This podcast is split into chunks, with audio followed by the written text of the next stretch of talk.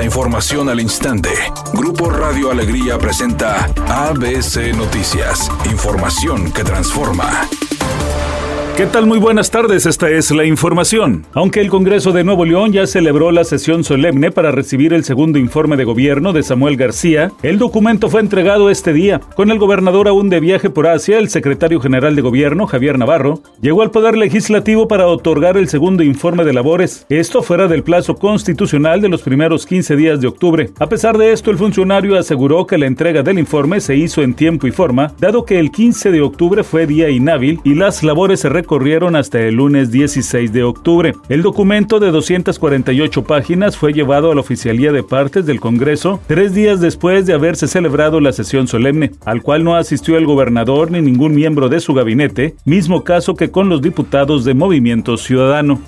ABC Deportes informa, después de gestionar durante tantos años el lograr y tener programas diferentes dentro del Comité Olímpico Internacional, se ha tomado la decisión de sumar algunos deportes, entre ellos está el flag football y el béisbol, están incluidos para los Juegos Olímpicos de el 2028. Los Juegos Olímpicos de Los Ángeles 2028 tendrían la presencia de deportes que no habían participado anteriormente como el béisbol béisbol, softball, lacrosse, squash y también el flag football. Y esto se ha trabajado y se ha gestionado desde muchos años atrás. Después de todas las gestiones a través de los últimos años y el trabajo y el crecimiento de estos deportes ha llamado la atención del Comité Olímpico Internacional y con ello se han ganado esta apertura por parte del Comité Olímpico para que los deportes como el flag football, el béisbol e incluso el softball estén incluidos para los Juegos Olímpicos 2028. Esta ha sido una gran noticia, sobre todo en México, donde tenemos una jugadora de flag football que es reconocida a nivel internacional y que incluso es imagen de la NFL, que es Diana Flores, quien dijo abiertamente quiero traer una medalla olímpica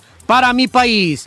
La cantante Alejandra Guzmán dijo en una entrevista reciente que no la invitaron a la boda de Michelle Salas, hija de Stephanie Salas, quien es prima de Alejandra Guzmán. La Guzmán se sinceró y dijo que tampoco a su hermano Luis Enrique ni a su madre, doña Silvia Pinal, Michelle los invitó a su unión. No la juzgó, dijo que no está enojada, que ella habrá tenido sus razones.